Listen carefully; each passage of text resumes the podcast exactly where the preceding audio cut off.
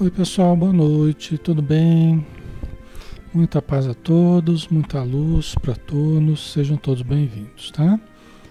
Um grande abraço a Gilda, Felipe, boa noite Soraya, boa noite Juliana Canuta, Maricel da Sareta, Carlos Alberto, Roberta Gonçalves, Paula Souza, Adriana Zamin, Nádia Regina, Mari Marlene Freitas, Germana Antunes, Cristina Neves, boa noite, Dina Braga, boa noite, Lia Teixeira, Conceição Dias, Mônica Stefan, boa noite, Gretchen Onoda, boa noite, Maria Antônia, todos que estão chegando, pessoal, um grande abraço. Vamos ver se a sala do lado aqui eles param de usar a furadeira. Senão vai ser difícil o negócio. Ai, ai. É, vamos lá. Combinado a partir das oito a gente, a gente poder fazer isso tudo, né? Vamos ver se a gente, se a gente consegue. Vamos fazer nossa prece para a gente começar então. Vamos lá. Vamos lá, pessoal. Vamos fechar os olhos e buscar a figura amorosa de Jesus, o ser radiante. Obrigado, Senhor, pela oportunidade de estarmos juntos, pela oportunidade de exercitarmos o conhecimento superior, a vivência fraternal, exercitando-nos para a vida cristã, exercitando-nos para os desafios, exercitando-nos para lidarmos com as dificuldades da vida num clima de paz, de harmonia, de serenidade. Então eu peço em benefício de todos que estão conosco, no plano físico e no plano espiritual, aqueles que mais necessitam sejam os mais auxiliados. E pedimos, Senhor, que possamos estar cada dia mais próximos do nosso Espírito protetor, aquela pessoa que nos ama com profundo amor, que nos conhece desde muito e que, em função desse amor, nos acompanha ao longo dessa jornada física. Que possamos, os nossos pensamentos estarem unidos a cada dia mais, os nossos sentimentos estarem mais próximos a cada dia e que nós possamos viver, sentir e pensar muito próximos um ao outro, de modo que nós tenhamos sempre a sua influência benéfica nas nossas decisões, no nosso modo de viver a vida e de reagir às experiências de cada dia. Muito obrigado por tudo, Senhor. Envolva-nos na tua paz e no teu amor, hoje e sempre. Que assim seja.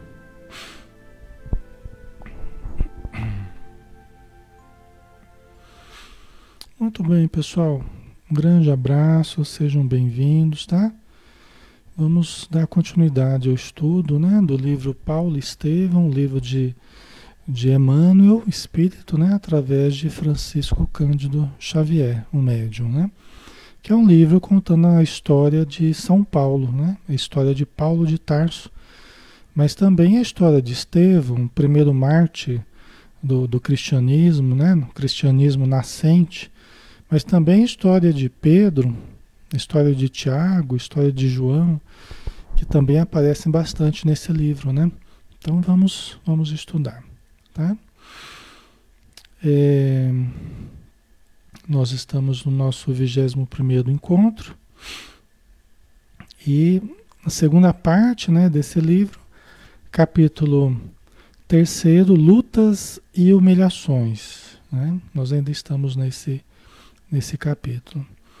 E nós paramos no momento em que Saulo de Tarso foi acolhido pelos, pelos cristãos, pelos discípulos de Jesus, na casa do caminho. Né? Foi acolhido por Pedro, por João, Barnabé, né? entre outros trabalhadores ali da casa do caminho que atendia necessitados, doentes, né, todos aqueles que estavam precisando de acolhimento. E ele chegou em péssimas condições, foi muito bem tratado, né, quando perceberam que ele eh, estava sendo sincero na busca pela melhora, né, que ele se dizia cristão, se dizia, eh, dizia ter visto Jesus. Né, então, quando eles averiguaram realmente a transformação moral dele, eles o acolheram e é, deram tudo o que ele necessitava para recuperar a saúde, né? Então nós estamos nesse momento, né? Ele já estava melhorando, tal. E ele, diante de uma conversa, vamos fazendo só uma, uma retrospectiva aqui para vocês se situarem, né? Diante de uma conversa com Pedro, Pedro aconselhou a não ficar em, Jerusalém, né? Por quê? Porque é, havia muito o reflexo da, das perseguições que ele iniciou. Muitas pessoas chegavam à casa do caminho amaldiçoando as perseguições aos cristãos. Alguns chegavam mutilados devido aos, às agressões que sofreram, né?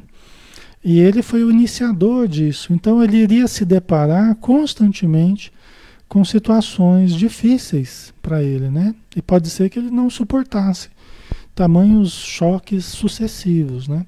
Então Simão Pedro falou que era melhor que ele não estivesse em Jerusalém, que ele fosse, né? Assim que ele estivesse melhor, que ele que ele fosse para outra região, onde ele pudesse se desenvolver, né? Como como discípulo de Jesus, como trabalhador do Cristo, mas num ambiente mais neutro, digamos assim. Né? Então Saulo deliberou voltar a Tarso, só que ele ainda estava se recuperando, né? ele ainda estava se recuperando. E enquanto ele estivesse no processo de recuperação, né, ele permaneceu ali na casa do caminho. Tá? Então nós vamos continuar um pouco ainda aqui em Jerusalém. É, é, provavelmente na semana que vem ele vai estar saindo de Jerusalém, mas ainda vai acontecer algumas coisas aí. Ok? Saulo revelava curiosidade insaciável a respeito da personalidade do Cristo e dos seus mínimos feitos e mais sutis ensinamentos. É aquilo que a gente já falou, né? Saulo é uma pessoa muito inteligente. Ele sabia que para falar de Jesus ele precisava ter o máximo de conhecimento possível. Né? Ele sabia que ele precisava angariar informações para ser preciso, né? para ser honesto é, é, naquilo que ele estava falando, verdadeiro no que ele estava falando, e ele precisava de informações. Então ele bebia a fonte. Quem que havia convivido com Jesus? Né? Os discípulos dele. Então ele bebia das informações de Pedro e dos demais né, que conviveram com Jesus. Outras vezes, solicitava a Simão todos os informes possíveis sobre Estevão, regozijando-se com as lembranças de Abigail, embora nada comentasse. Então ele buscava também muitas informações sobre Estevão, né? É, porque ficou marcado nele profundamente, né? Até pela culpa que ele trazia, pelo que ele fez a Estevão. Então a personalidade de Estevão era alguém muito forte dentro dele, né? E agora nós sabemos que Estevão estava acompanhando Saulo de Tarso. Né? Emmanuel conta que quando ele saiu do deserto de Dan, do, do, do oásis de Dan, Estevão permaneceu até o fim da existência dele junto dele, né? como um espírito protetor, como um espírito guia, vamos dizer assim. Né? Então, então tudo isso fazia com que ele quisesse buscar mais informações, né? E acabava tendo também informações sobre Abigail, né? Porque Estevão conversou com Pedro, contou sobre a irmã dele e tal, né? Que tinha esperança em rever a irmã algum dia. Então, de quebra, ele acabava tendo também informações sobre Abigail, né? Embora ele não comentasse nada é, para ninguém a respeito desse lance da, da sua vida, né? dessa situação. Inteirou-se então dos pesados trabalhos do pregador do Evangelho, quando no cativeiro. Quem? O Estevão. Então ele ficou sabendo dos pesados trabalhos que Estevão que Estevão teve que fazer nas, nas galés né, romanas, Vocês lembram? No comecinho lá, quando ele, quando ele foi preso, né? E, e ficou lá remando, né? Num trabalho duro, ninguém saía das galés praticamente, né? Era praticamente uma pena de morte. Ninguém voltava, né? Aqueles que eram condenados aí trabalhar nos, nos navios romanos como escravos, praticamente era uma, era uma pena de morte, né? Então ele teve trabalhos muito duros ali dentro, né? Ok. A Estevão era muito evoluído. Ah, sim. Dos maiores, né? Porque até Pedro, até o João, Pedro, todos amavam Estevão. Ele em pouco tempo ele conquistou a, a confiança, a afeição, a liderança até. Ele, ele era o líder ali agora do, do, dos discípulos, mesmo não tendo conhecido Jesus, né? Mas ele acabou, a personalidade dele era, era uma coisa tão, tão marcante, tão forte, né? Um ser tão amoroso que as pessoas amaram, né? No tempo que ele permaneceu encarnado, ele foi um referencial, né? E aí ele ficou sabendo também da dedicação que Estevão teve com o, o romano de nome Sérgio Paulo. Né? Vocês lembram que, que esse romano ilustre, né? que estava vindo de Roma né? para uma determinada região, acho que de Chipre, se eu não me engano, e ele estava, ele ficou doente, né? Ele pegou uma doença lá no meio da viagem e o, e o, e o chefe da embarcação designou Estevão, porque por causa da educação que ele tinha, por causa das maneiras dele, sempre otimista, né? enquanto os outros escravos revoltados. Né? Ele era uma pessoa diferenciada, então ele foi designado para ajudar o Sérgio Paulo, porque ninguém queria chegar perto, né? Vocês lembram, né? E aí, com tanta dedicação, ele cuidou do Sérgio Paulo, que o Sérgio Paulo acabou se curando através de ervas, de, de remédios que ele, que ele sabia manipular, ele acabou salvando a vida de Sérgio Paulo, né? E Sérgio Paulo, com o poder né, do império, com o poder do império, era um ilustre em Roma, né? Com o poder de libertá-lo, Sérgio Paulo se sentiu na obrigação de fazer algo por ele, né? E acabou libertando ele, né? né? Aí ele ficou sabendo né, da fuga em miserável estado de saúde no porto palestinense, né? Porque eles estavam chegando perto de Jope, né? O porto de Jope, na Palestina. E aí o Sérgio Paulo, o Sérgio Paulo, é, o Sérgio Paulo levou ele de, de barco à noite até perto da praia, onde ele nadando ele chegou à praia exausto, né, doente, porque ele tinha pego doença também, aquela doença que o Sérgio Paulo teve, né, aquela, aquela peste, aquela, né, aquela doença, aquela febre e tal. Ele acabou pegando e chegou ali na, na beira-mar, ali na, na praia, extenuado, né, doente. E aí ele acabou sendo levado para, para a casa do caminho, né? É, e lá o acolheram e tal, né? Então ele ficou sabendo do ingresso, né? Está até escrito aqui, do ingresso na igreja do caminho, como indigente.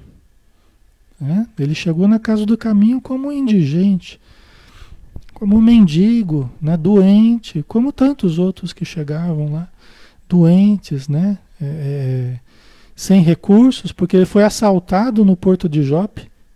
Tem mais essa ainda, né? Ele deitado ali, ele acordou com alguém mexendo ali na roupa dele. Ele tinha um, um, um, pouquinho de dinheiro, né? um saquinho com dinheiro que o Sérgio Paulo tinha dado para ele. Aí foi roubado. Eu estou fazendo essa, eu estou fazendo essa retrospectiva, até porque a história está chamando isso, né?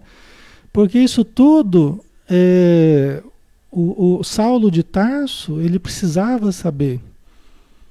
Inclusive que ele vai se deparar futuramente com algumas situações e pessoas que tiveram a ver com essa história de Estevão, tá? Só que eu não vou adiantar aqui porque é, deixa a história correr, né? Mas essas informações são importantes para Saulo. Ele vai usar essas informações, tá? Ok. o Manuel colocou, né? Espíritos que vieram com missões bastante importantes, né?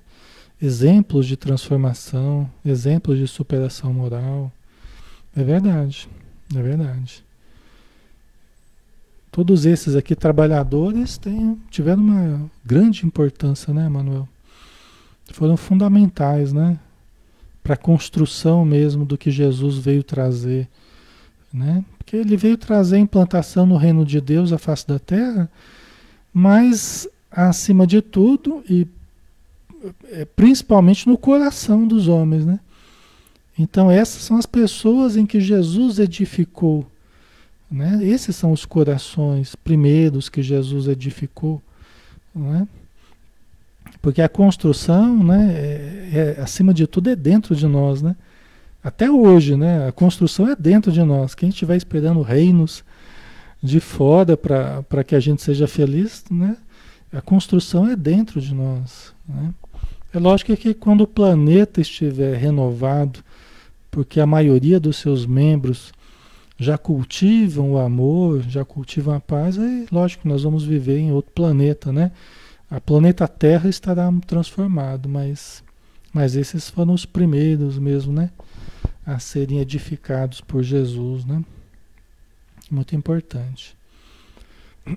Então, Saulo de Tarso estava sabendo tudo isso através de Pedro, né? Ele ficou sabendo dessas histórias, né? Que, que Estevão contou para Pedro, né? Das primeiras noções do Evangelho e consequente iluminação em Cristo Jesus. Eh, Estevão, que era Gesiel, né, que, que adotou o nome de, nome de Estevão, né? Estevão já era um espírito bom, era um espírito já uma elevação muito grande, né? Sem conhecer Jesus, né? Só com o que ele tinha de Moisés, só com o que ele tinha da lei, porque a família dele era bastante apegada né, aos princípios morais do, do, do, Antigo Testamento. Então, só com isso ele já é uma pessoa muito boa, muito fraterna, muito caridosa, muito humana. Né? Aí, quando ele conheceu Jesus, então, aí né, ficou mais ainda. Né? E foi muito bonito, assim, é gostoso a gente relembrar disso também, né? Que foi muito bonito quando, é, no meio das, dos da febre que ele tinha, né? Ele estava delirando tal. Estevão, né? E Estevão começava a citar trechos do Antigo Testamento que falavam da vinda do Messias, né? Então, no meio da, da, da febre dele, ele começava a recitar trechos do, do Antigo Testamento, de Isaías, principalmente, que ele gostava muito, e que falou muito sobre a vinda do Messias, né?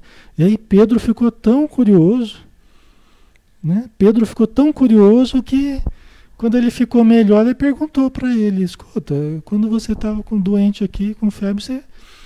eu fiquei impressionado com o teu conhecimento de, de, de do Antigo Testamento, né? Do, de Isaías tal.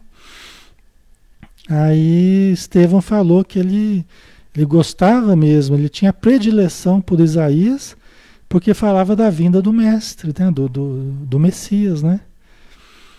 E aí Pedro falou assim: você, você não sabe que ele já veio? Né? Você não sabe que ele já veio? Então foi uma emoção muito grande para Estevão, né? Saber que aquele sonho que ele tinha da vinda do Messias, ele estava justamente ali na casinha, né, que foi edificada para os trabalhos, né, que deram sequência à sua vinda, né, a vinda do Messias. Aí ele começou a comparar os textos antigos com os textos novos e viu as profundas, as profundas eh, conexões que haviam entre a lei antiga e a nova lei que Jesus veio trazer, né? O, a boa nova que Jesus veio trazer, os novos ensinamentos. Então foi muito bonito, né? Muito bonito. E a partir daí ele se transformou num, um referencial maravilhoso ali para os demais. A capacidade de amar. As preleções, via de regra, quem fazia é Estevão.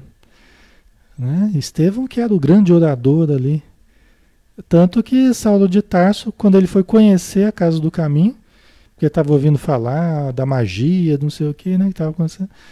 Ele foi conhecer quem estava lá fazendo a palestra, era o Estevão. E a população de necessitados lá, todo mundo embevecido com as palavras de Estevão, todo mundo ali na, na, onda magnética do, das palavras de Estevão, mesmo sem ter conhecido Jesus. Né? Lógico, é um espírito que conhece Jesus, né? mas sem ter convivido materialmente com ele. Né? Então, muito importante, né? É, Encantava-se ouvindo as narrativas simples e amorosas de Pedro, ou Saulo, né? Ele ficava ouvindo as narrativas do Pedro, né? Que revelava sua veneração ao Marte, evitando melindrá-lo na sua condição de antigo verdugo, né? Quer dizer, revelando a veneração que ele tinha por Estevão. Lógico que ele venerava muito mais Jesus, né? Mas Estevão, que, que esteve com eles ali, Pedro venerava Estevão. Ele já tinha um amor muito grande por Estevão. Todos eles ali gostavam de Estevão, né? Tanto que ele atraiu gente da região toda, doentes, ele estava curando pessoas em nome de Jesus, né? É, então muita gente foi atraída ali para as palestras ali sobre Jesus por causa de Estevão, né?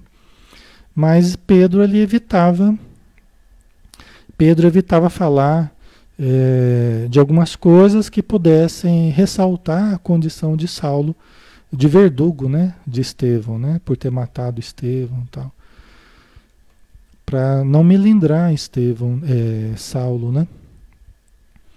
Ok. A Maria Lígia, né? Sempre são maravilhosas as conversões, né? Magnífico enxergar a luz, né? É verdade, né? quando elas são reais, né?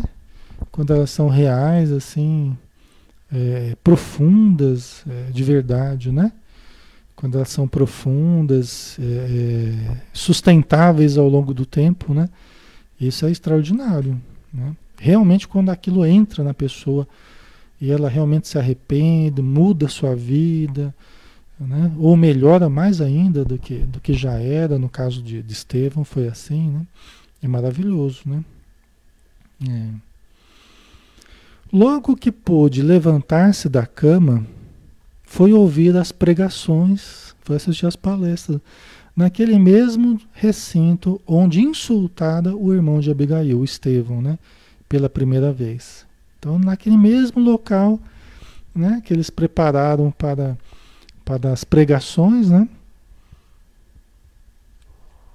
o local onde ele foi assistir pela primeira vez, ele acabou insultando Estevão, né?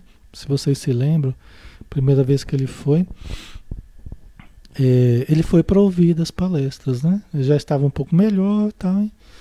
E pôde ouvir das palestras. Os expositores do Evangelho eram mais frequentemente Pedro e Tiago, né?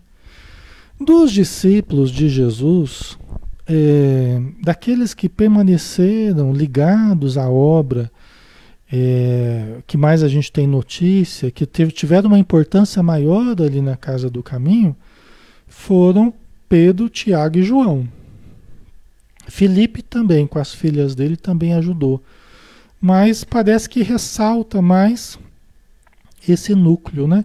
É engraçado, é engraçado, é interessante, né? É interessante que Pedro, Tiago e João parece que eles eram o núcleo duro ali de Jesus, né? O núcleo duro que a gente fala positivamente. Eram o núcleo central ali dos doze, né? Do, dos seguidores de Jesus, dos apóstolos tal. Parece que o núcleo duro ali era Pedro, Tiago e João.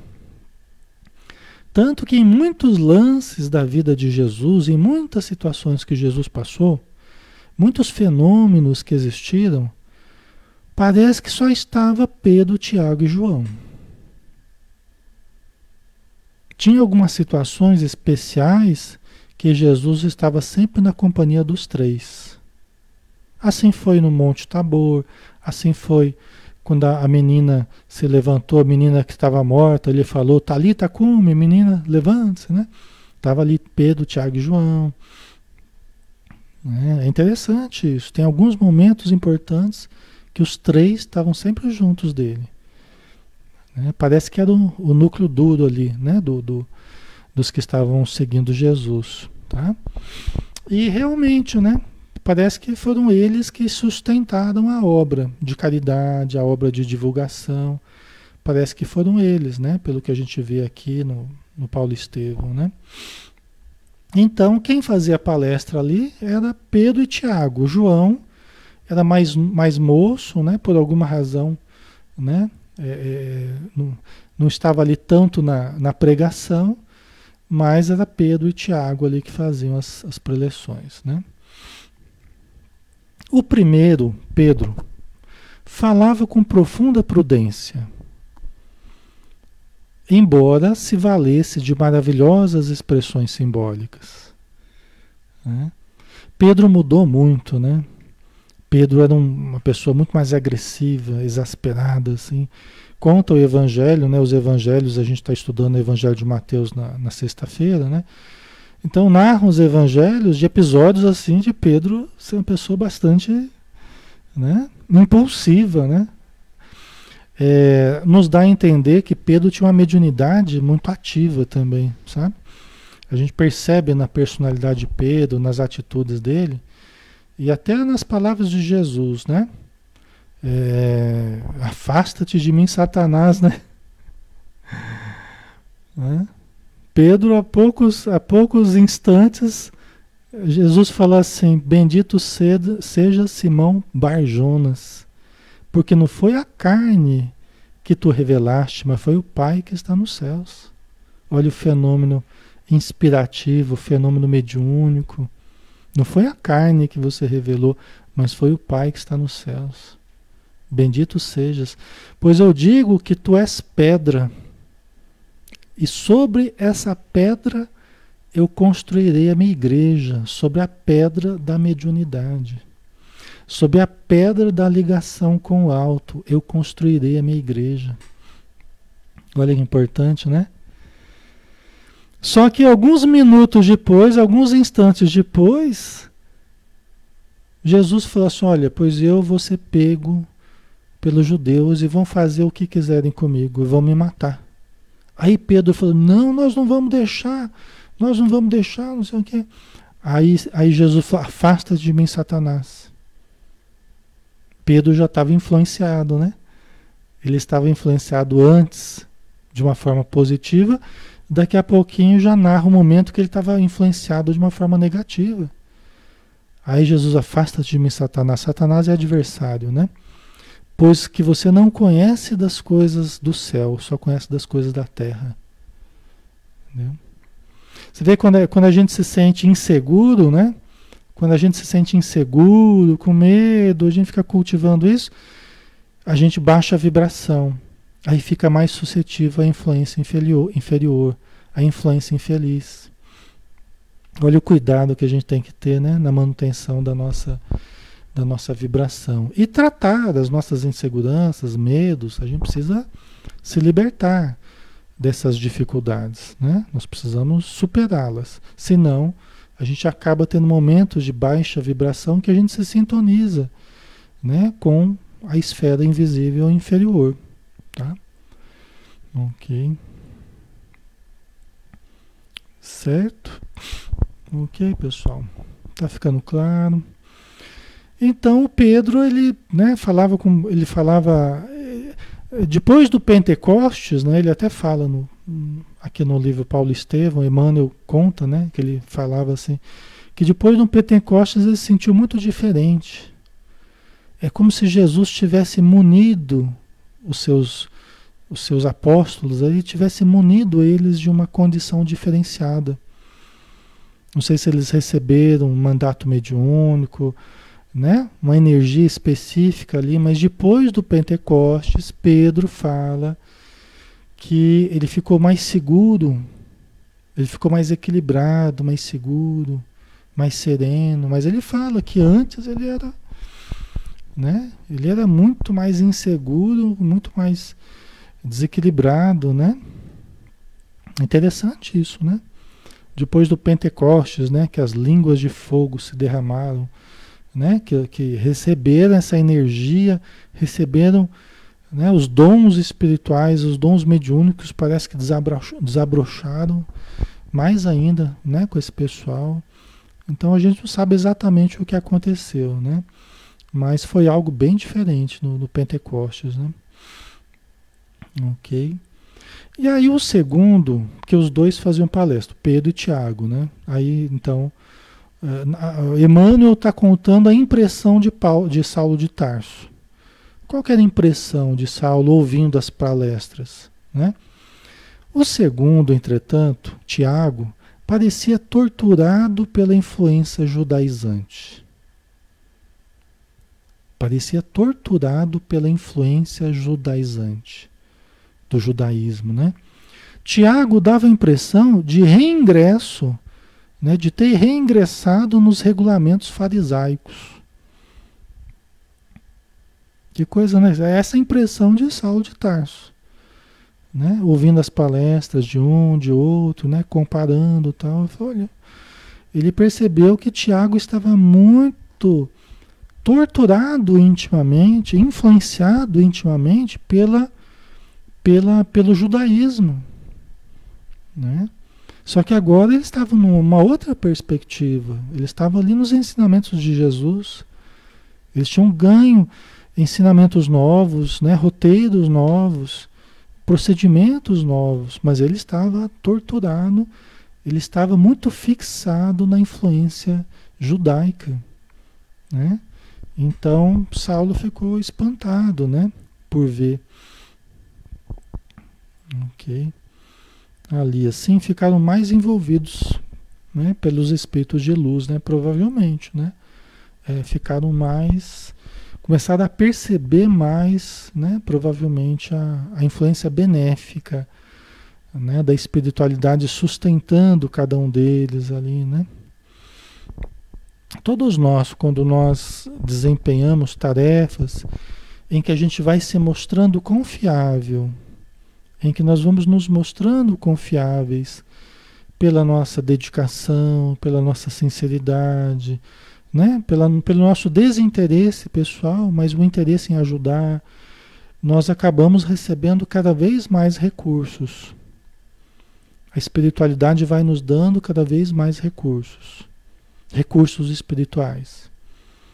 Né? Vai nos munindo às vezes você tinha até certos bloqueios, não conseguia falar em público, não conseguia estudar junto com outros. Às vezes ia falar, não saía nada. Até comentários em grupo tinha dificuldade. Ia fazer uma prece, já engasgava, faltava o ar. Eu já teve época assim, ia fazer prece, né? Aí ficava tão emocionado aí que faltava o ar na hora da prece. Não conseguia terminar a frase. Né? A gente passa cada vergonha, né? Então você vai ler um, um, pedaço de um livro lá, você não consegue ler, também falta o ar, né? Por causa da emoção, né? De estar tá lendo. Mas aí você vai, você vai insistindo, você vai trabalhando, você vai, né? Se dedicando e parece que você vai recebendo até ajuda para desbloquear algumas coisas, né? Às vezes é muito tímido, aí começa a soltar mais, daqui a pouco vai, né? Vai fazendo estudos, vai fazendo palestras, tal. Eu estou falando isso até porque eu sei que muitos de vocês são assim, né? Vocês estão até colocando já, né? Eu sei que muitos de vocês passam por isso. É normal, a gente vê muito isso na casa espírita. Né? A gente vê muito. Eu sei como é que é. Não é fácil, não. A gente superando. Mas o que eu vejo é que as pessoas que vão é, participando, vão se doando, vão se interessando, vão persistindo, elas vão vencendo ao longo do tempo, dos anos, elas vão vencendo os bloqueios, vão vencendo a timidez, vão vencendo. Entendeu? Às vezes a pessoa no começo tinha dificuldade para entender, aí começa as coisas começam a clarear com o tempo, vai clareando. o Manuel colocou, vai amassando, amaciando o motor, né, Manuel? Aí, Luísa, um dia ainda me vejo fazendo um exórdio no centro espírita. Pois é, Luísa, é isso mesmo. Vamos, vamos, já vamos marcar já para depois da pandemia. não, sem pressão, tá? Sem pressão, que eu não gosto dessa pressão, não. Ok? Mas é assim mesmo, tá? E quando a gente vai enfrentando a gente mesmo, né? A gente vai enfrentando as situações, é, aí a gente vai desenvolvendo, né? A, A insegurança começa a se tornar segurança, conforme a gente vai se lançando para o exercício, né? Então, mas voltando aqui, o Tiago, então, ele estava muito fixado no judaísmo. Ele estava ali trabalhando na, na, na, dentro dos princípios cristãos, mas intimamente ali vivendo muito essa influência do judaísmo, né? Aí o Emmanuel continuando a falar sobre as impressões de Saulo, né? Suas preleções, as preleções do Tiago, fugiam ao padrão de liberdade e de amor em Jesus Cristo. Por que ao, fugiam ao padrão de liberdade e de amor em Jesus Cristo? Porque cada religião tem um modo de interpretar as coisas, tem um modo de vivenciar os seus princípios, tem um modo de entender Jesus se procederem da mesma fonte que é Jesus, né? Mas você tem várias religiões cristãs. O espiritismo é uma delas, né? Então você tem o mesmo mesmo tronco ali, né? Só que cada religião tem que ter a sua liberdade para expressar a sua interpretação, para ter os seus procedimentos, diferente das outras. E as outras também têm sua liberdade, diferente do espiritismo, diferente do judaísmo, e assim por diante, não é? Se não só tinha uma religião. Se fosse tudo igual, só tinha uma, né? Mas não é. Cada uma é diferente porque tem interpretações diferentes. As, as religiões podem se respeitar, né? Mas elas são diferentes em muitas coisas, tá? Isso é importante. E aí cada religião tem que ter a sua liberdade. O cristianismo nascente precisava da sua liberdade. Concordam? O cristianismo, o cristianismo nascente precisava da sua liberdade. Né? Mas Tiago acabava ficando preso ali ao pensamento do judaísmo. Entendeu? E Paulo começou a ficar curioso né, com essa situação. Ok? Tá? Revelava-se encarcerado nas concepções estreitas do, juda, do judaísmo dominante. Essa é a percepção de Saulo. Que Tiago estava encarcerado nas concepções estreitas. Por que, que ele fala nas concepções estreitas? Porque ele viveu dentro do judaísmo. E ele só saiu do judaísmo porque ele percebeu que havia uma coisa maior. Ele percebeu que Jesus é maior que Moisés. Né? Ele percebeu que Jesus é maior que Moisés. Ele percebeu que os princípios de Jesus suplantavam, né, absorviam o que Moisés tinha trazido, mas acrescentava muito mais. Senão ele tinha continuado no judaísmo. Concordam? Que eu estou indo né, dentro de um, uma lógica aqui, tá? Tentando entender Emmanuel, tentando entender Saulo aqui, né? Tentando entender Tiago, certo, pessoal? Ok? Então Saulo foi percebendo isso, foi analisando, né? Longos períodos de seus discursos referiam-se às carnes impuras, né? às obrigações para com a lei de Moisés, aos imperativos da circuncisão, a gente já conversou um pouco sobre isso, né?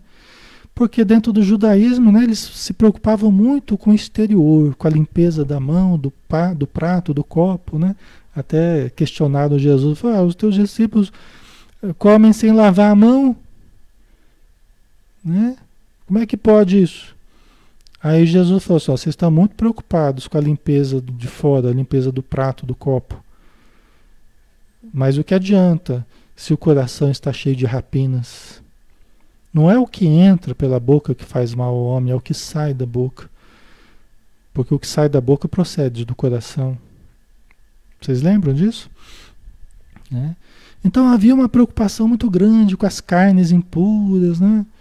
É como a gente se deter muito hoje e começar a falar muito assim, não, porque o espírita tem que deixar de comer carne e só vai ser, só vai ser espírita se parar de comer carne.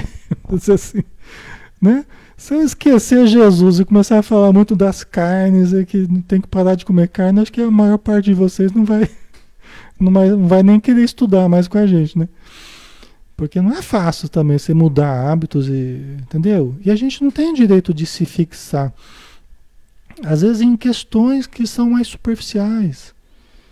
Né? Embora sejam questões importantes com o tempo, o avanço da humanidade, questões humanitárias, tá, tudo bem, eu concordo, mas é, a gente tem coisas assim mais próximas da gente, morais, que a gente pode mudar e que a gente tem que concentrar esforços, né? Na nossa melhoria íntima, na renovação nossa do sentimento, né? Então tem coisas que a gente pode mudar. A gente não precisa se fixar exatamente no comer carne ou não comer carne, entendeu? E aí o Tiago estava muito preocupado com as carnes impuras, né? Com os rituais do judaísmo, a, como é que fala? A circuncisão, né? Que é aquele rito de passagem, né? Que tem que fazer aquela aquela operação de fumosa ali nas crianças, né? E até em adultos eles faziam, né? Pessoas que que não tinham feito ainda, né? E tinham que passar pelo ritual da circuncisão. Você imagina até o risco, né? O perigo, né? De contaminação e tudo mais, né? É. Então, é, não dá para a gente se pautar só no exterior, né? Na questão material. Nós temos que mudar o interior, né? Temos que mudar os nossos sentimentos, né? E aí Paulo, Saulo ele foi observando tudo isso, né? Foi analisando. A assembleia também parecia completamente modificada. As pessoas que estavam assistindo, né? A preleção parecia que estava tudo mudado. Na, na visão de Saulo, né? A igreja, né? Do, do ali do, do dos, dos apóstolos, né? Assemelhava-se muito mais a uma sinagoga comum. E olha que ele, ele tinha conhecimento de causa para dizer, né? A igreja estava se assemelhando muito mais a uma sinagoga comum, sinagoga que é dos judeus, né? Israelitas, em atitude solene, consultavam pergaminhos e papiros que continham as prescrições de Moisés. Então Tiago ia lá fazer as, as preleções dele, né, falando sobre muita coisa ali ligada ao judaísmo e as pessoas com os pergaminhos de Moisés ali estudando eh, o Antigo Testamento para ver se era aquilo mesmo tal. Mas e Jesus, né? né? E Jesus? Né? Jesus né, já estava meio que sendo esquecido ali, né? Estava sendo colocado em segundo plano. Tá? Se fosse para ser como uma sinagoga, se fosse para ser uma palestra como uma palestra de, de, que você ouve numa sinagoga, você não precisava estar ali numa casa cristã, ok? Essa, esse, esse é o questionamento de Saulo, né? Ok? Então a gente tem que ter essa noção de contexto. Onde é que nós estamos? Nós estamos numa casa espírita? Nós estamos numa casa católica? Nós estamos numa casa evangélica? É, é do judaísmo? Onde é que nós estamos? Então nós temos que ter essa visão do contexto, né? Então, por exemplo, nós estamos aqui numa sala, uma página espírita, né? Um estudo espírita. Então nós vamos falar tudo aqui sobre a ótica espírita. Né? Ao máximo possível que a gente puder, né? do conhecimento espírita. Podemos analisar questões do evangelho, questões ali, né? como o Emmanuel está trazendo para a gente, mas sob a ótica espírita, que é o que a gente está tentando fazer, tá? Respeitando as demais, mas, né? São diferentes, cada uma delas é diferente, né? Saulo procurou em vão a figura impressionante dos sofredores e aleijados que vira no recinto quando ali esteve pela primeira vez. Olha que coisa, Saulo olhava procurando onde é que estão os aleijados, os, os necessitados, os sofredores, que quando eu vim aqui estava cheio aqui, ouvindo as pregações de Estevão. Onde é que estão? Né? E curiosíssimo, notou que Simão Pedro atendia eles numa sala contígua com grande bondade. Eles não estavam lá sentados ouvindo a palestra, estavam lá recebendo assistência ali no cantinho, ali numa sala próxima de, de, ah, de Pedro, né, que estava fazendo esse trabalho. Quer dizer, começava a haver um movimento de até de exclusão ali, né? Começava a haver um movimento de exclusão, de elitização. Né? Estavam lá os israelitas recém-convertidos, né? muitos recém-convertidos, mas estava ali aquela postura ainda como se estivesse numa sinagoga. Os assuntos era como se estivesse numa sinagoga, né? E o trabalho de fraternidade, o trabalho de caridade, o trabalho ali com os mais necessitados, que marcou mais a, a presença de Jesus aqui na Terra, estava lá num cantinho, numa sala próxima lá, quando Pedro estava cuidando deles. Pedro estava lá atendendo eles, as suas solicitações, as suas necessidades. Estava mantendo acesa aquela chama de Jesus, aquela chama da caridade, aquela chama. Não é interessante, né? Ok. Certo, pessoal. É uma coisa para você pensar, né? Sempre, né? Emmanuel traz isso para gente, para a gente pensar também no hoje. Não só a gente achar interessante lá do passado o que aconteceu, mas a gente também hoje né? Casa espírita hoje, necessitados hoje, quem chega à casa, né? Qual é a atitude que a gente tem perante o espiritismo, perante outras religiões, perante as influências que podem se exercer no espiritismo?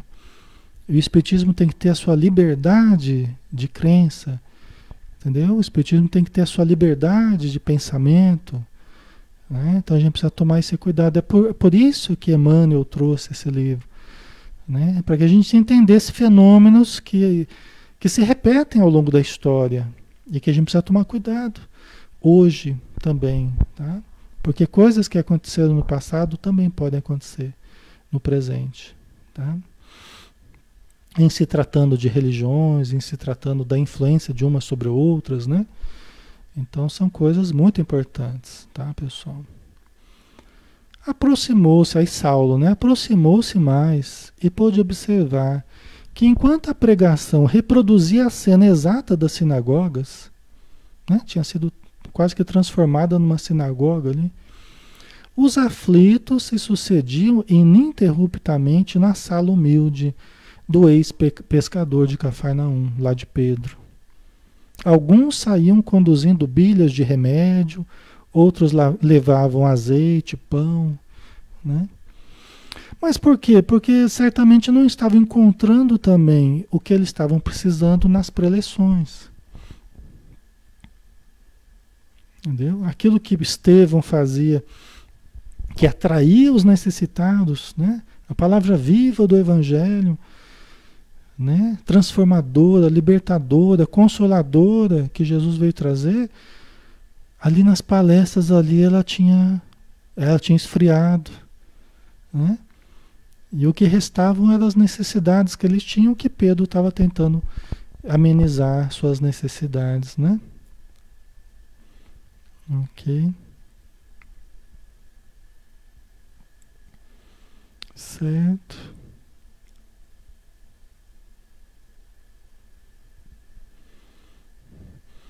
A Luzia colocou: por que pessoas bondosas sofrem mais que outros que cultuam a maldade, né? É que quem está fazendo a maldade está endurecendo o coração. Tá? A perversidade, a maldade deliberada, né? essa maldade ela vai endurecendo, vai tornando as pessoas indiferentes. E quem está duro, indiferente, não vai sentir da mesma forma que quem está aberto para sentir, para amar, porque a mesma via, a mesma via de contato com as pessoas e com a vida que pode trazer sofrimentos é a via também que leva o amor, é a via que, que há trocas afetivas, a gente se importa com as pessoas, as pessoas se importam com a gente. Então é a via do amor, é a via do relacionamento, mas que também traz a dor. Você entende? Agora, quando a gente entra na indiferença criminosa, na indiferença sistemática, na dureza de coração. Aí a gente fica empedernido, a gente fica preso ao nosso egoísmo, ao nosso narcisismo e a gente não sente nada. A gente só fica voltado para os prazeres, para as sensações egoísticas, certo? Só que sempre chega o sofrimento, né? Sempre chega o sofrimento, porque é o resultado natural da maldade cultivada. Chega o sofrimento e vai agir martelando a gente até a gente abrir o coração, até a gente sair dessa dureza de coração. Por isso que a dor é a ferramenta, é o buril, vamos dizer assim, que vai esculpindo o ser melhor, o ser mais humano. Por isso que de tempos em tempos há grandes sofrimentos, tanto nas nossas vidas quanto na coletividade. É porque a gente vai se a gente vai se alimentando de tanta dureza, de tanta indiferença, que chega uma hora que a providência divina tem que agir até para nos salvar de nós mesmos, né? Para nos tornar mais humanos, mais sensíveis, mais fraternos, né? OK? Isso é real. Isso é real, né? Então a dor sempre virá para nos ajudar, né? Para nos trazer de volta ao caminho principal, né? Ok? Certo?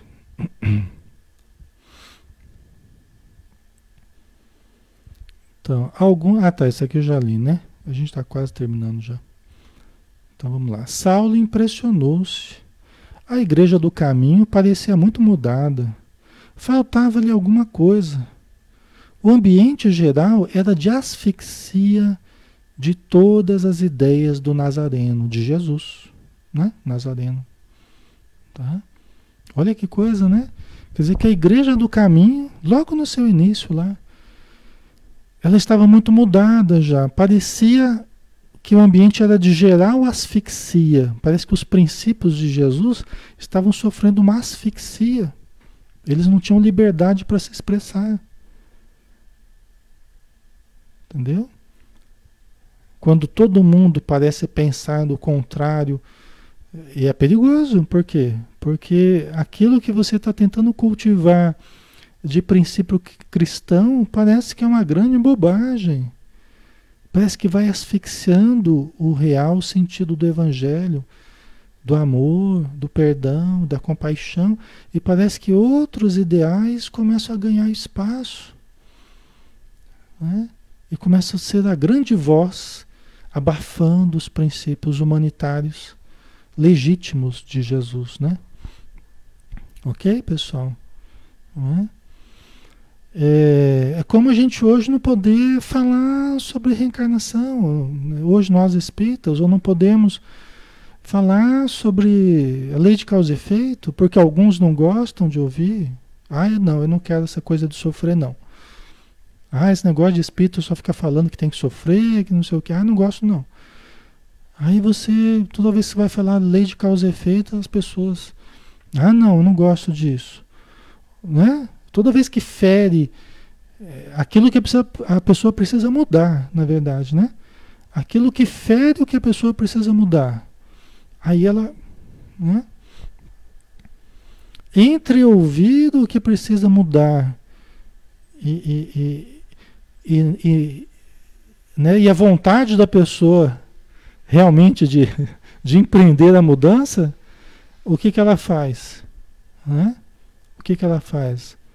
ela me bloqueia no Facebook. Assim, é mais fácil. Ela desfaz a amizade com o Alexandre.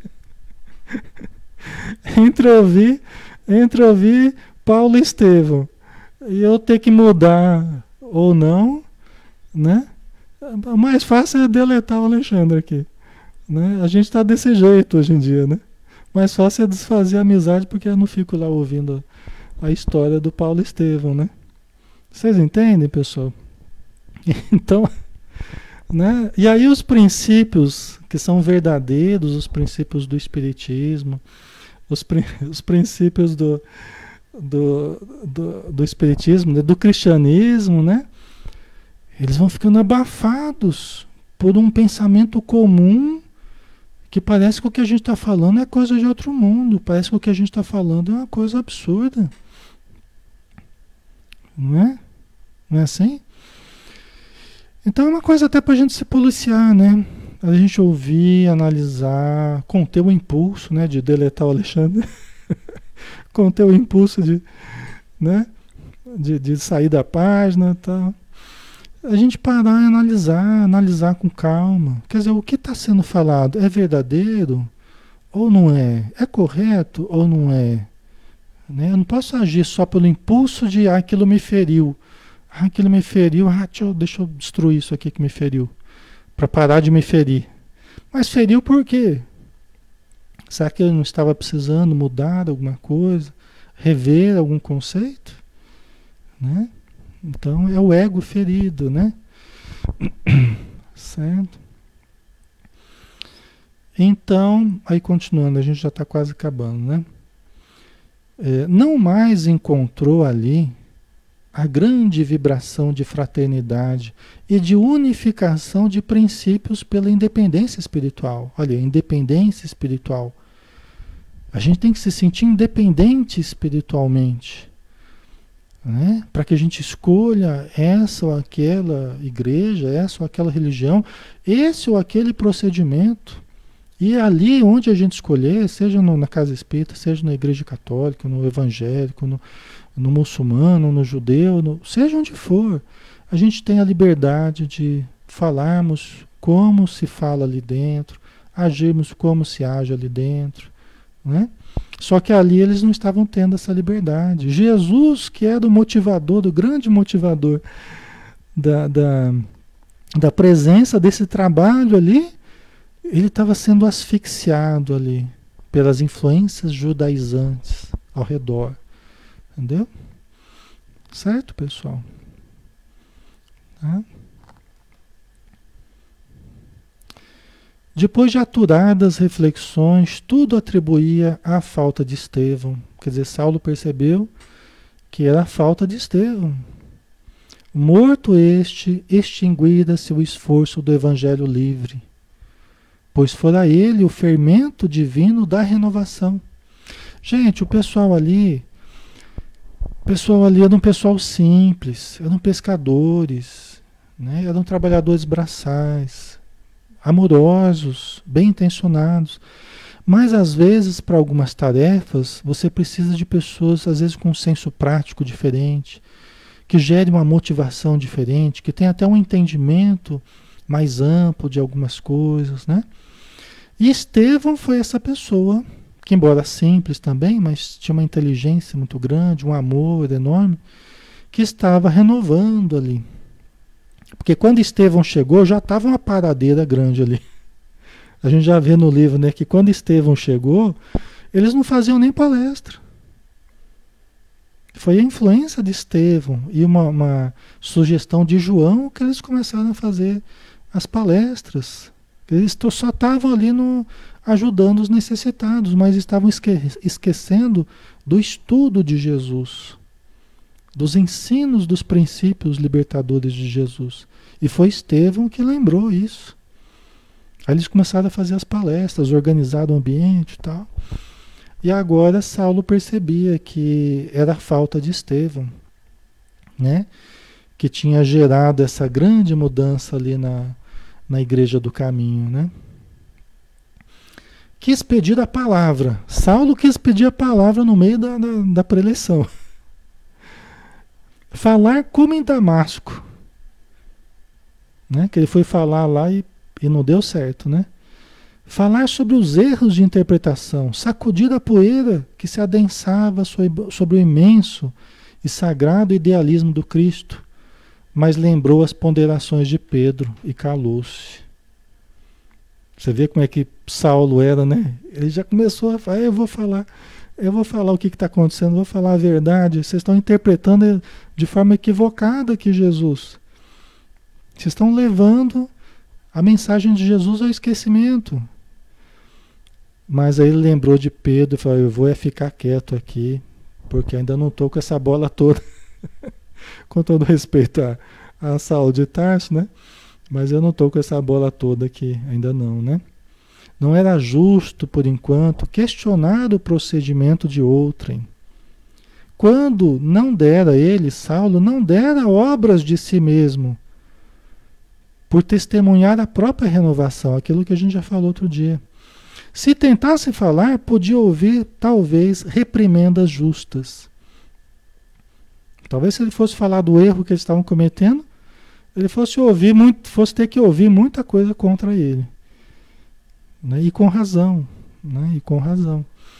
Né? Vocês entendem? Então, Saulo ia tentando se conter ali para não para não criar mais problema, né?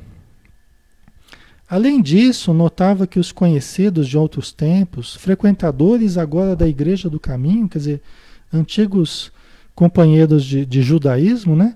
Agora, alguns estavam na Igreja do Caminho ouvindo palestra. Era aquelas palestras meio misturado cristianismo e judaísmo, né? Mas estavam lá ouvindo, né? É, estavam lá na Igreja do Caminho sem abandonar de modo algum seus princípios errôneos olhavam-no de soslaio, sem dissimular desprezo, considerando em perturbação mental. Então, ele percebia que tinha esse pessoal que ele já conhecia, que estava ali, mas não tinha mudado, continuavam presos aos princípios errôneos que ele estava, que ele, que ele Saulo cultivou também. E aqui é a impressão de Saulo, tá? Ele que né, considerava, né, que eles estavam ali né, é, mantendo a mesma atitude né, perante Jesus, só que sem realmente uma mudança efetiva. Né? Tá? E consideravam ele perturbado mentalmente. Se ele fizesse uma situação assim é, de afronta ali, aí que eles iam achar que ele estava perturbado mesmo. Né?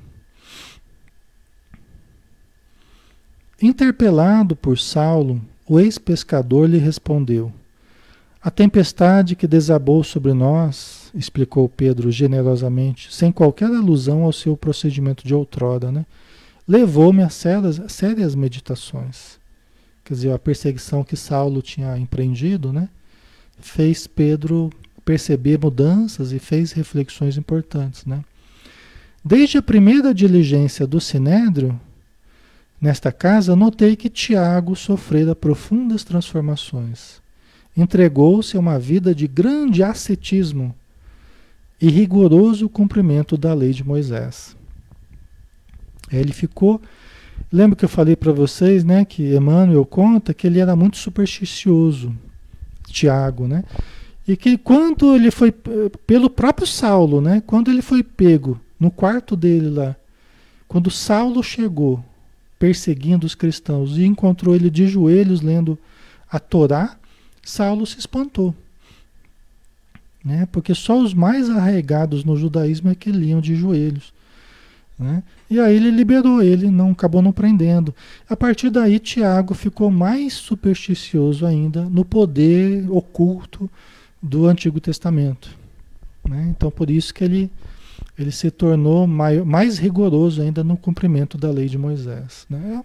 Fazer o quê? É uma, uma questão que Tiago estava vivendo dentro dele. Né? Aí Pedro fala, né? pensei muito na mudança de suas atitudes, mas por outro lado, considerei que ele não é mau.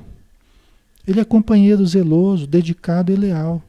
Calei-me para mais tarde concluir que tudo tem uma razão de ser. É que Pedro percebeu essa mudança, né? Mas ele também percebeu que ele é uma pessoa boa, dedicada, leal, estava ali trabalhando para Jesus, né? Então ele acabou se calando, ao invés de, de criticá-lo, né? Quando as perseguições apertaram o cerco, a atitude de Tiago, embora pouco louvável, quanto à liberdade do evangelho, teve o seu lado benéfico. Por quê? Porque Pedro é, e João foram presos e Tiago não. Quer dizer, a atitude dele de. Ah, tudo tem uma. Tudo tem uma, uma função, né? Quer dizer, a atitude dele de maior apego ao, ao judaísmo acabou salvando a instituição ali, né? Porque ele, ele que ficou cuidando dos, dos doentes, né? Durante um tempo, né? Os delegados mais truculentos respeitaram-lhe o devocionismo mosaico e suas amizades sinceras no judaísmo nos permitiam a manutenção do patrimônio do Cristo. Né? Quer dizer, então acabou tendo uma, uma função, né? essa atitude de, de Tiago, né? as amizades que ele tinha no, no judaísmo. Né? A gente já está acabando, pessoal. Me desculpa só, eu, É que para terminar esse raciocínio aqui, a gente entrar numa outra, um outro tema na semana que vem, tá? Rapidinho, é vapt-vupt. E eu já termino aqui, tá? Aí Pedro continuando a falar, eu e João tivemos horas angustiosas na consideração desses problemas, que eles ficavam conversando, vendo o que estava ocorrendo, que eram os três, né? Pedro, Tiago e João, que, que coordenavam ali. Estaríamos sendo insinceros? Falsearíamos com a verdade? Pedro eh, e João, né? Conversando. Será que a gente está. A gente não está sendo sincero na nossa fé em Jesus? A gente está faltando com a verdade? Será? Ansiosamente rogamos a inspiração do Mestre. Com o auxílio de Sua divina luz, chegamos a criteriosas conclusões. Né? Quer dizer, eles pediram a inspiração superior e acabaram chegando à conclusão. Né? Jesus ensinou que só conseguimos elevados objetivos neste mundo cedendo alguma coisa de nós mesmos. Às vezes você faz um planejamento, você faz. Se organiza, vai ser assim, vai ser assado, vai ser. Tal, tal, tal. Mas a coisa não sai desse jeito. Por quê? Porque você precisa também no meio, às vezes, fazer alterações. Você precisa ceder um pouco para você ter as pessoas cedendo também do outro lado. Né? Então a gente sempre vai ter que fazer isso. Sempre a gente vai ter que fazer isso, não é? Né? Então não vai sair daquele jeitinho, quadradinho, do jeito que a gente, que a gente planejou. Né? Exatamente aquela pureza ali em torno de Jesus, em torno do Espiritismo. Né? Então talvez vai ter, a gente faz uma concessão ali, outra e tal. Mas é, é, concessão assim, coisas que não prejudiquem demasiadamente, né? Às vezes você ouve a pessoa vai fazer uma palestra, mas ela fala uma coisa que não tem a ver com o espiritismo propriamente, não tem a ver com o pensamento espírita, né? Mas tudo bem, a pessoa está aprendendo a fazer palestra, a pessoa está desenvolvendo, né? Está participando de estudos, ela está desenvolvendo raciocínio. A gente não pode esperar a perfeição das pessoas, né? Mas elas vão se aperfeiçoando ao longo do tempo, né? Nós podemos nos equivocar em alguns pontos, então é natural isso, a gente tem que lidar com isso, tem que ter um certo jogo de cintura, né? Então, é, Jesus ensinou que só conseguimos elevados objetivos neste mundo cedendo alguma coisa de nós mesmos. Por intermédio de Tiago, o farisaísmo acede em caminhar conosco. Quer dizer, através das amizades de Tiago no, no, no farisaísmo, o farisaísmo aceitou caminhar junto com o cristianismo. Né? Embora querendo dominar ali o, o ambiente cristão, né? Está influenciando, está abafando, mas eles pelo menos eles diminuíram um pouco a perseguição que ele, Saulo, tinha criado, né? Então isso já é alguma coisa, né? Ok. Pois bem, consoante os ensinamentos do Mestre, caminharemos as milhas possíveis que, que ele quis dizer com isso? Sabe aquele, aquele ensinamento de Jesus? É, se alguém te pedir para andar uma milha com ele, anda com ele duas. Né? Se alguém te pedir a capa, dá também a túnica. Né? Então aqui Pedro evocou essa imagem. Né? Quer dizer, então, é, caminharemos as milhas possíveis ao lado do, do, do judaísmo. Né? E, julgo que me, e julgo mesmo que se Jesus nos ensinou assim, é porque na marcha, na caminhada, nós teremos a oportunidade de ensinar alguma coisa e revelar quem somos. Então, nessa caminhada, né, mesmo que sofrendo certas influências do judaísmo, eles estavam podendo falar de Jesus, estavam podendo ensinar alguma coisa, né? E se fazerem conhecidos na propaganda de Jesus, vamos dizer assim. Né? Então não era uma coisa perdida? Era algo que precisava ter paciência. Né? Enquanto Saulo o contemplava com redobrada admiração pelos judiciosos conceitos emitidos, o apóstolo rematava. Isso passa. A obra é do Cristo. Se fosse nossa, falharia por certo, mas nós não passamos de simples e imperfeitos cooperadores. Né? Você vê a sabedoria de Pedro, né? A obra não é nossa, é do Cristo. Se dependesse de nós, por certo ela falharia, mas não depende só de nós. Né? Então não somos apenas nós que vamos controlar tudo, que vamos ter o poder de. Não, se Jesus dependesse só da gente, é, certamente a, o cristianismo falharia, né? Mas Jesus não depende só da gente. Né? Jesus terá muitos trabalhadores, terá muitos modos de fazer a sua mensagem prosperar. Né? E foi o que aconteceu, né? na verdade. E para terminar, né? Saulo guardou a lição e recolheu-se pensativo. Pedro parecia-lhe muito maior agora no seu foro íntimo. Aquela serenidade, aquele poder de compreensão dos fatos mínimos davam-lhe ideia da sua profunda iluminação espiritual. Né? Quer dizer, Pedro é, era cada vez mais admirado né, por, por Saulo de Tarso. Isso é importante também, né? Porque os dois vão trabalhar juntos aí a vida toda, né? De certo modo. Tá? Ok, pessoal, terminamos, né? A gente atrasou um pouquinho aqui, mas é que acabei falando muito, né? E acabou os slides aqui.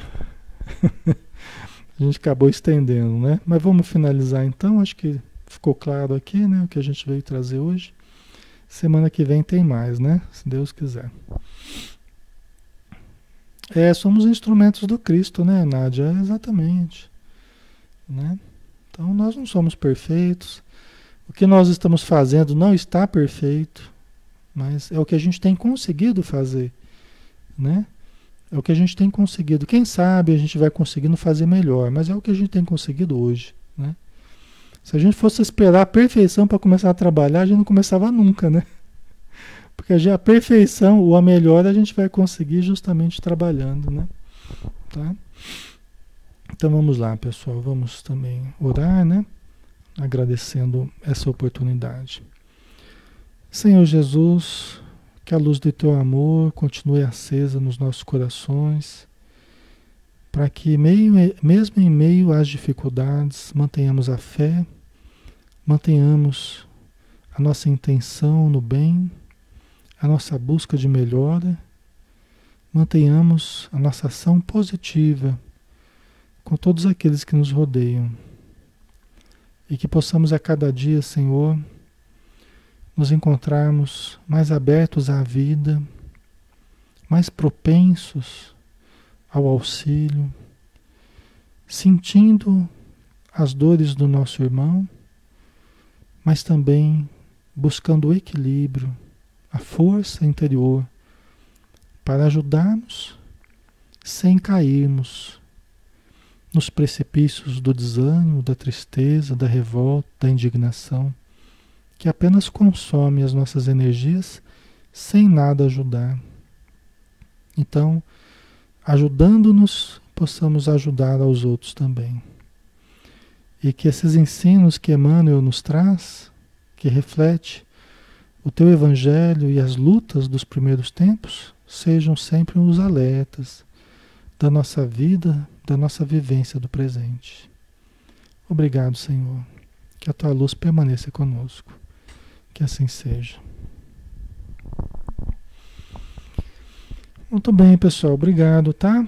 Obrigado por tudo aí. Um grande abraço e amanhã a gente tem é, o ser consciente, né? Amanhã a gente faz estudo de Joana de Ângeles, tá bom? Um abração, fiquem com Deus. Até mais.